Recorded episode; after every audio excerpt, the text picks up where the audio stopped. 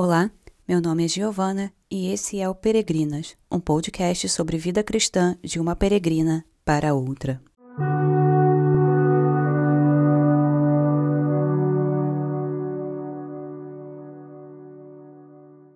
Metas, votos, propósitos. Aposto que você já fez seus planos para 2023, já comprou o seu planner, a sua agenda, o seu calendário Ano novo é a época perfeita para começar uma dieta, entrar para academia, aprender um instrumento. Mas a verdade é que a gente nem sempre consegue manter essas metas. Na verdade, essas resoluções de ano novo até já viraram piada para muita gente. Mas por quê? Nesse especial de ano novo, nós vamos conversar um pouquinho sobre metas espirituais, promessas de fim de ano e mudança de vida. Por que não conseguimos manter nossos propósitos? Como traçar novas metas? E o mais importante, como evitar o desânimo.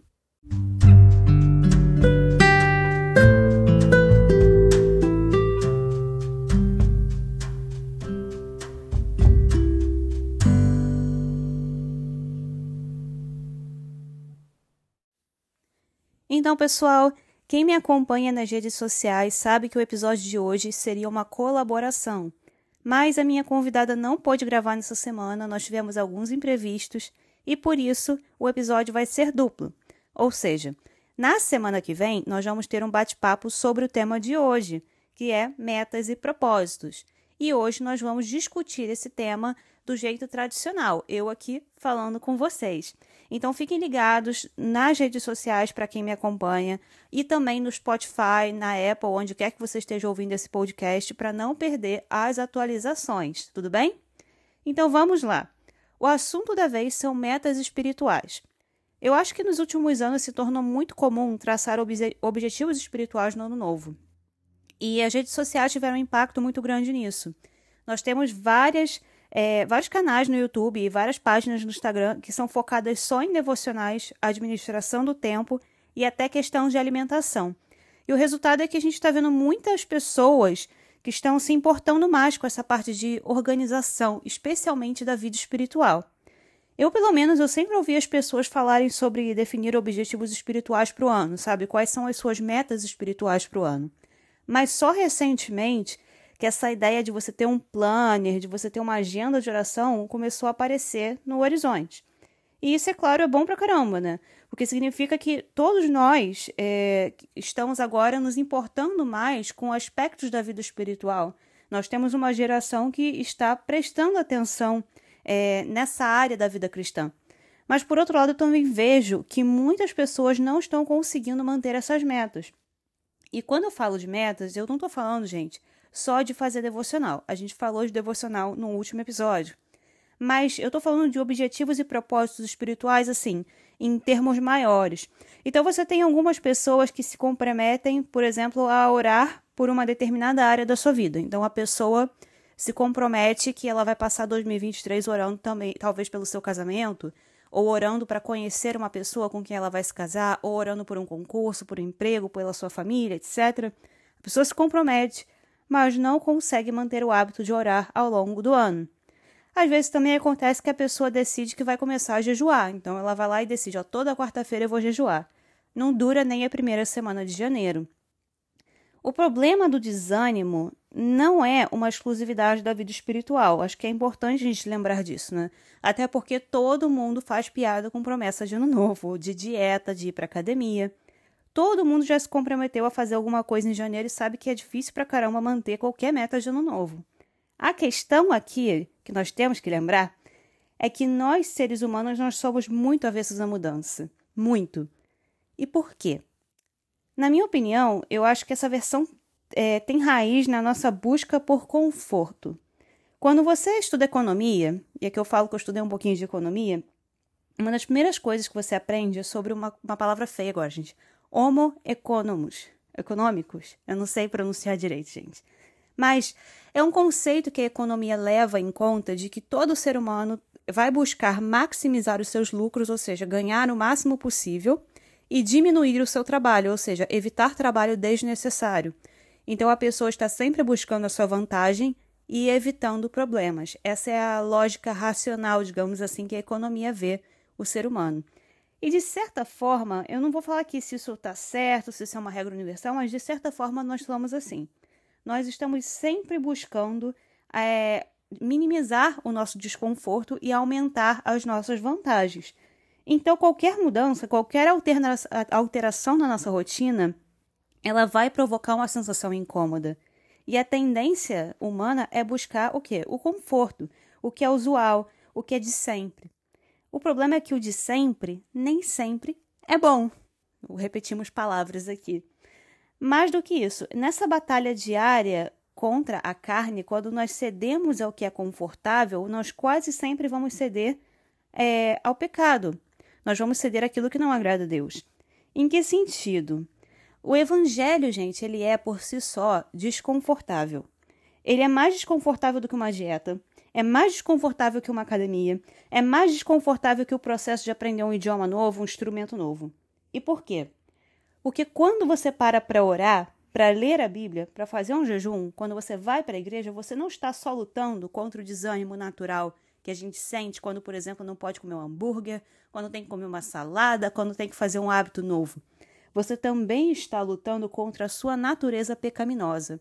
Então, é uma luta dupla é muito mais difícil do que qualquer outra, porque você está lutando contra a sua carne e você também está lutando contra o desânimo natural de adquirir um novo hábito. Mas, tudo bem.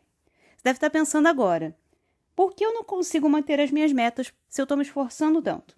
Eu estou fazendo tudo certo, mas parece que ainda assim eu não consigo manter as minhas metas de ano novo. A questão é que essa luta é diferente para todo mundo, né? porque a sua dificuldade não é a dificuldade da sua irmã, não é a dificuldade do seu irmão, não é a dificuldade do seu pastor. E pensando nisso, eu criei algumas categorias de pessoas que não cumprem seus propósitos e metas espirituais. Eu amo fazer categorias e listas. E nós vamos ver então nesse episódio cada categoria. Será que você se encaixa em uma delas?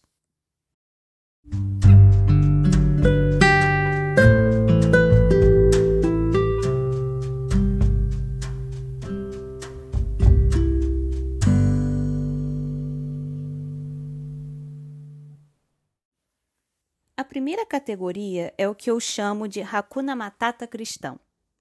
Essas são as pessoas que querem apenas o conforto, ou seja, só oram quando sentem vontade, só vão à igreja quando dá e só se preocupam com jejum e oração quando tem um problema no horizonte. Essas pessoas amam a Deus, mas esse amor não se manifesta nas suas atitudes. As pessoas nessa categoria elas não conseguem manter metas espirituais porque elas não sabem persistir naquilo que traz desconforto. Ou seja, no momento que o propósito ou que a meta atrapalha a ordem natural da vida delas, elas desistem. E isso pode ser voluntário ou involuntário, aí vai depender de cada um. O importante, gente, é destacar que eu não estou falando aqui de pessoas que têm transtorno como TDAH, que atrapalha muito nessa questão de organização e de rotina. Eu estou falando de pessoas com maus hábitos, com preguiça, com falta de disciplina. São problemas solucionáveis, que necessitam mais de domínio próprio e uma questão de responsabilidade. Se você se encaixa nessa categoria, sair da sua zona de conforto vai ser difícil. Então, no momento em que você tomar uma atitude de mudança, você pode ter certeza que o inimigo vai te atacar com desânimo e com preguiça. Tudo que puder acontecer para te deixar cansada, desanimada e desconfortável vai acontecer exatamente no momento que você tentar fazer a sua devocional, o seu jejum ou ir à igreja. Ou seja, para essa categoria, o Hakuna Matata, os seus problemas você pode esquecer. Tudo é conforto. E quando você tira a questão do conforto, quando o elemento do conforto está ausente, essa pessoa desanima, porque ela gosta de fazer aquilo que é confortável, que é previsível, aquilo que não traz trabalho, quem é então o maior inimigo dessa categoria? Justamente essa sensação, a necessidade do conforto. A segunda categoria, por outro lado, é a fuga ou a terceirização da culpa. O que, que é isso? Sabe quando as pessoas dizem que elas não conseguem emagrecer?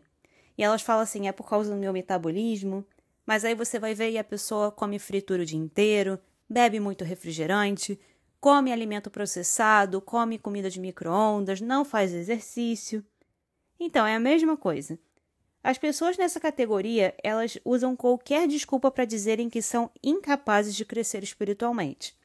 Algumas dizem que é temperamento. Aí elas falam assim: "Ah, mas eu sou muito fechada, eu não consigo me envolver com o louvor, com a oração, eu não sou desse tipo de temperamento sanguíneo". Aí outras pessoas dizem que é o emprego. Ah, mas eu trabalho com X, com Y, com Z. Eu não tenho tempo livre que a fulana tem para orar e fazer jejum. E algumas pessoas dizem até que é o chamado.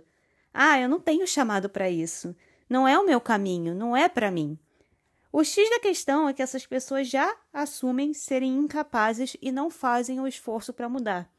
As pessoas da primeira categoria, o Hakuna Matata cristão, elas até tentam, né? Elas sofrem com apego ao, apego ao conforto e elas até tentam mudar, mas elas não conseguem porque elas necessitam da zona de conforto.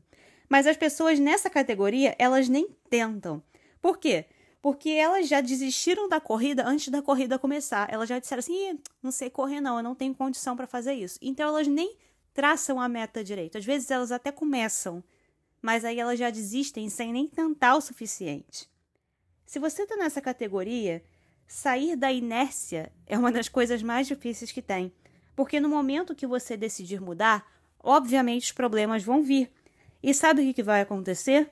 você vai logo pensar: ah, eu sabia que isso não era para mim, eu sabia que eu não tinha um jeito para isso, eu sabia que meu temperamento não batia com isso. E é nesse momento que muitas pessoas desistem. Então, passar desse momento da dificuldade, vencer essa tendência à inércia, vencer esse discurso que te impede de sair do lugar, esse é o grande desafio. E o maior desafio, o maior inimigo de quem está nessa categoria é justamente a inércia espiritual.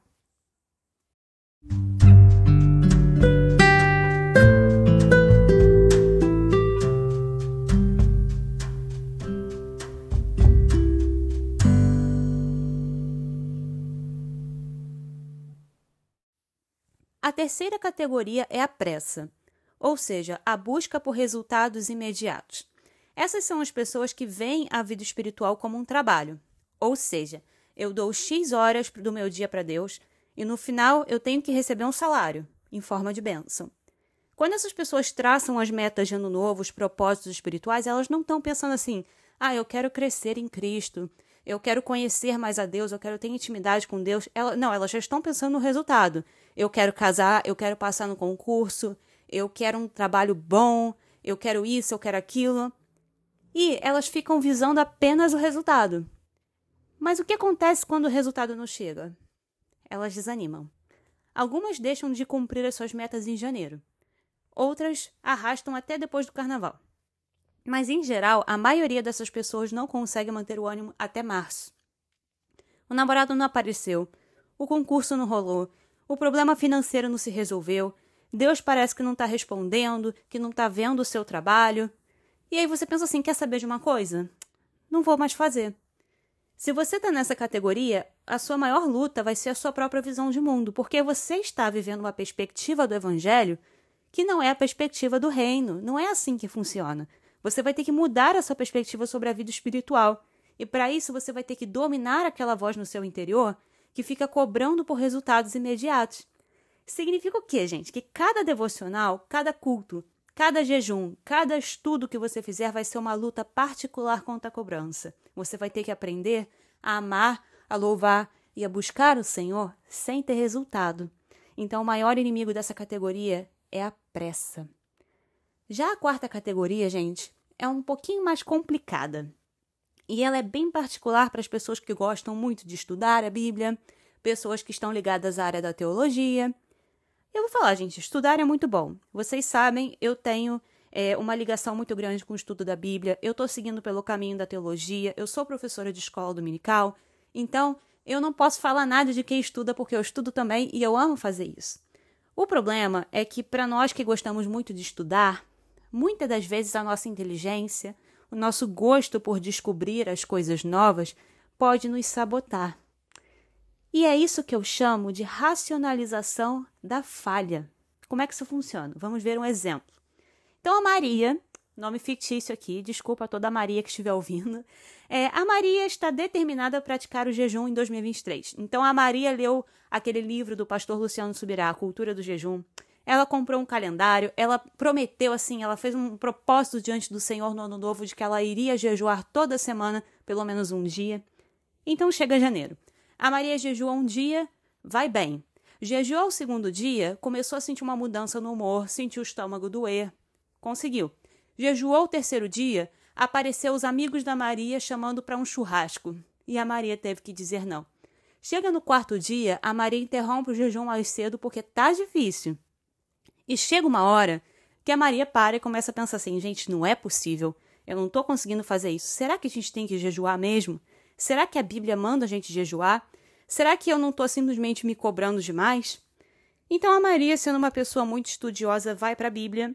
Ela vai procurar vídeos no YouTube de pregações e tudo mais para descobrir se o jejum realmente é de Deus. E é claro, porque o inimigo sempre vai fazer isso acontecer, a Maria encontra alguém que diz que não é preciso fazer jejum, que jejum é uma coisa da velha aliança, ou que jejum é uma coisa de antigamente, ou que jejum é só para ocasiões muito especiais, ou que jejum é só para pessoas que são de ministério como pastorado ou ministro de oração. E a Maria, então, tendo consciência limpa de que ela não precisa jejuar, finalmente se reconcilia com a sua falha. Pode até parecer difícil, mas isso acontece muito hoje em dia. E não é só com jejum, isso é importante. Isso acontece também com outras áreas da vida espiritual. O que tem de gente dizendo por aí que não tem que mais orar, que não tem que mais ir à igreja, que não tem que mais pedir perdão pelos pecados é absurdo. E para cada fraqueza espiritual, gente, isso é muito importante. Para cada fraqueza espiritual, haverá uma corrente teológica que justifique e alivie a consciência dos fracos. E pode ter certeza que se você for uma pessoa que estuda muito, você vai esbarrar com essas teorias na internet ou em livros também. A fraqueza não é um pecado em si mesmo. Então, você, por exemplo, ter uma dificuldade em jejuar, todo mundo tem. Até quem tem experiência com jejum, às vezes não consegue completar um jejum porque passa mal, porque se sente mal. A fraqueza é inerente, nós somos seres humanos. O problema é que, se você tem uma tendência a muito questionamento teológico, se você tem essa tendência a estudar muito, se você é essa pessoa muito inteligente, muito intelectual, em algum momento você vai se esbarrar com a possibilidade de justificar uma falha sua com uma corrente teológica. E a maior fraqueza dessa categoria 100% é o ego. Então, o seu ego, aquela ideia de que você é uma pessoa muito espiritual, muito capaz, ela vai entrar em choque nesse momento.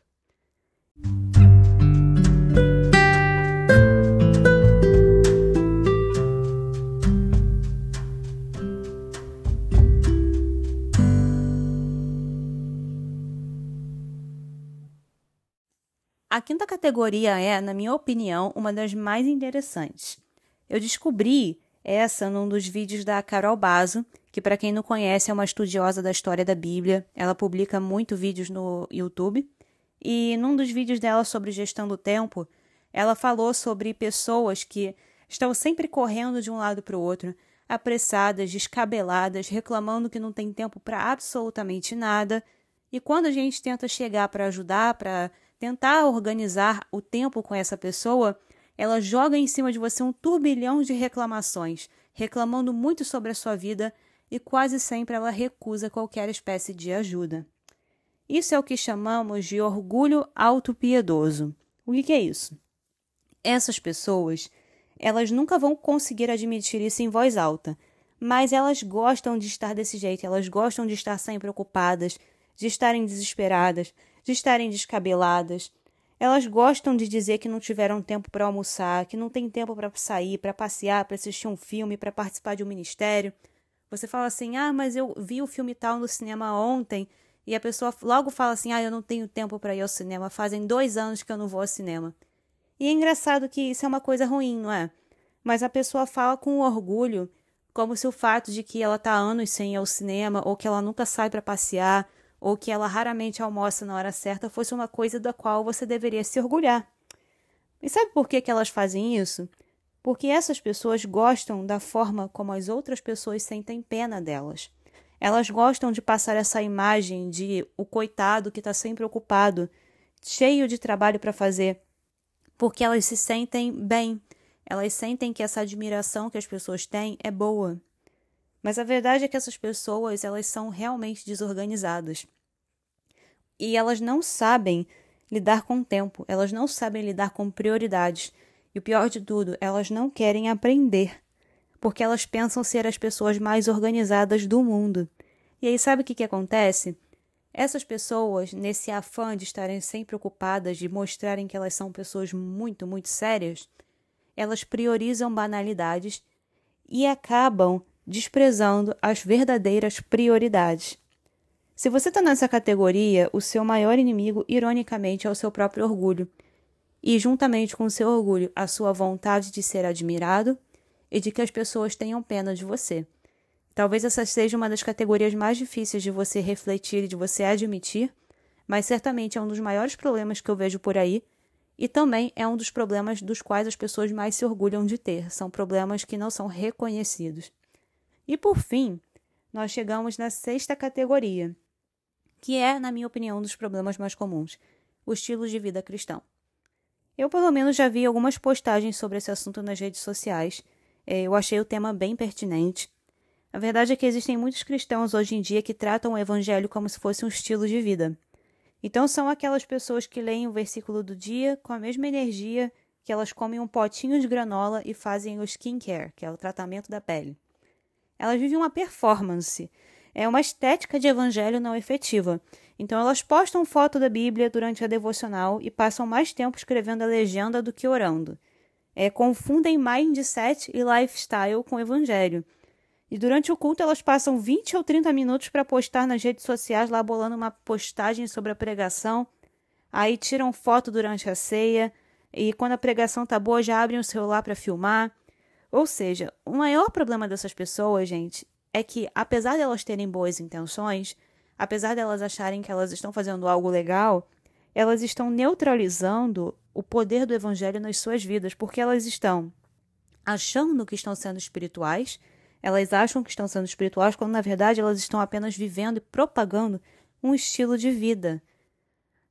E aí, gente, é complicado porque assim, muita gente vai dizer assim: "Ah, gente, mas eu tiro foto na hora do culto, eu tiro foto na hora da ceia, e eu só quero compartilhar com as pessoas esse momento importante que eu estou vivendo". Mas já parou para pensar que aquele segundinho que você abre o seu Instagram e passa ali pelas postagens das outras pessoas, abre o seu stories, escolhe o melhor efeito para colocar, o melhor ângulo, tira a foto, bota a legenda, aquele segundinho que você está fazendo aquilo ali, você já se desconectou do que está acontecendo na ceia, do que está acontecendo no culto. E é a mesma coisa na sua devocional. Eu já tirei foto antes de começar a devocional da minha Bíblia, tudo mais, isso não tem problema não, gente. O problema é quando você está no meio da sua devocional, conversando com o Senhor, e você para tudo para tirar uma foto estética bonita para mostrar para todo mundo que você está fazendo a sua devocional. E qual é o problema disso? O problema é que isso deixa de ser evangelho, efetivamente se torna mais um estilo de vida, uma, uma moda, uma performance. E a partir do momento que aquilo ali sai da moda, que você não ganha curtidas ou que simplesmente não dá vontade, você não faz mais. É muito superficial e, por ser superficial, facilmente vai embora. O inimigo dessa categoria é, sem dúvidas, essa questão da performance. Porque, assim como as pessoas que têm o orgulho autopiedoso que dependem da pena que os outros sentem dela para se sentirem bem, as pessoas nessa categoria elas gostam dessa performance de evangelho superficial. E é superficial por quê? Porque ela não atinge o interior, ela não atinge aquilo que é profundo. É uma mudança que acontece apenas no externo.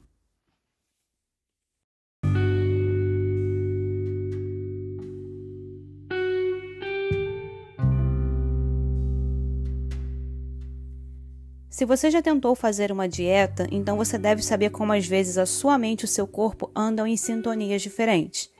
No início da dieta, o que mais acontece é que o seu corpo está alimentado, mas a sua mente ainda quer comida, e geralmente comida que engorda. Isso acontece porque o seu psicológico ainda não mudou. Nós não comemos apenas para nos alimentar, mas também pelo prazer que a comida proporciona. E esse prazer, ainda que seja muito bom, ele pode sim causar um vício e sabotar a nossa dieta. Toda dieta requer uma mudança de mentalidade. E o mesmo se aplica às metas e propósitos espirituais. Não adianta tentar mudar os hábitos sem mudar o coração.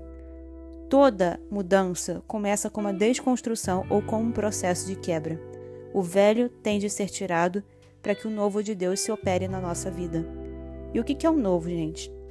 O novo é a rotina renovada, é a vida devocional, é o hábito do jejum, é o ministério novo, é a comunhão na igreja, é a intimidade diária com Deus. O problema é que muitas pessoas querem conciliar o velho com o novo. Elas querem manter os seus velhos hábitos as suas velhas regras enquanto traçam novas metas e propósitos. Não há mudança completa se tudo não for renovado, e sem mudança não há restauração. O nosso grande erro é pensar que nós só podemos mudar no ano novo e que se a gente não conseguir, acabaram as nossas chances. Então muita gente faz propósito de ano novo e quando não consegue, acha que nunca mais vai conseguir tentar de novo. Mas eu tenho uma boa notícia: se você consegue ou se você não consegue, o nosso Deus está sempre disponível. E como lemos em Apocalipse 3, 20, preste atenção: estou à porta e bato. Se você ouvir minha voz e abrir a porta, entrarei e juntos faremos uma refeição, como amigos. Deus te convida em janeiro. Deus te convida em fevereiro. Deus te convida em março, em abril, em maio, em junho, ele te convida o ano inteiro a cear com ele, a desfrutar da companhia dele, a mudar os seus hábitos e mudar a sua vida. Mas a decisão de levantar e abrir a porta para Deus é sua. A Bíblia diz em Isaías 55:6: Busquem o Senhor enquanto podem achá-lo, invoquem-no agora enquanto ele está perto. E quem é que está perto de Deus? De quem ele está perto? O Senhor está perto de todos os que o invocam. Sim, de todos os que o invocam com sinceridade. Ele concede os desejos dos que o temem, ouve os seus clamores e os livra. Se você conseguiu manter as suas metas espirituais em 2022, Deus está perto de você. Mas se você falhou, Ele também está do seu lado. E Ele te convida a tentar novamente em 2023. Mesmo que você falhe em janeiro, Ele te convida ao longo de todo o ano, porque Ele está à porta batendo, esperando pela sua atitude de mudar e de buscá-lo inteiramente. Ao longo desse episódio, eu destaquei o maior inimigo de cada categoria.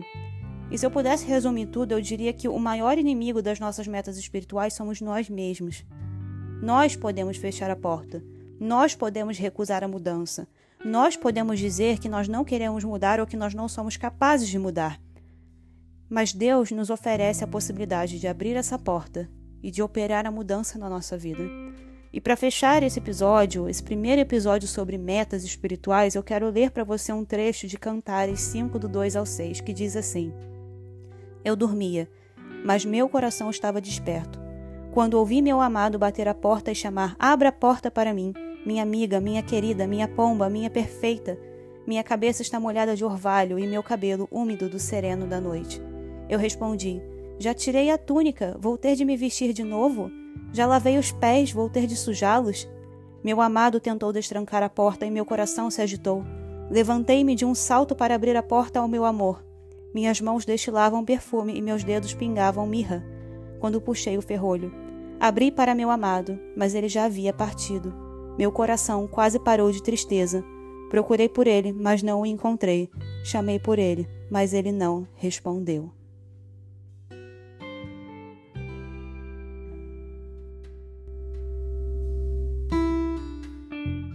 Hoje eu te faço um convite à mudança. Abra a porta para o Senhor entrar e mudar a sua vida. Esse não é um convite para quem não conhece a Deus, mas para você que já conhece a Deus, mas que às vezes vive como se não conhecesse. Eu espero que esse episódio possa tocar a sua vida e mudar a sua perspectiva sobre metas e propósitos espirituais. Muito obrigada por acompanhar o Peregrinas. Até semana que vem.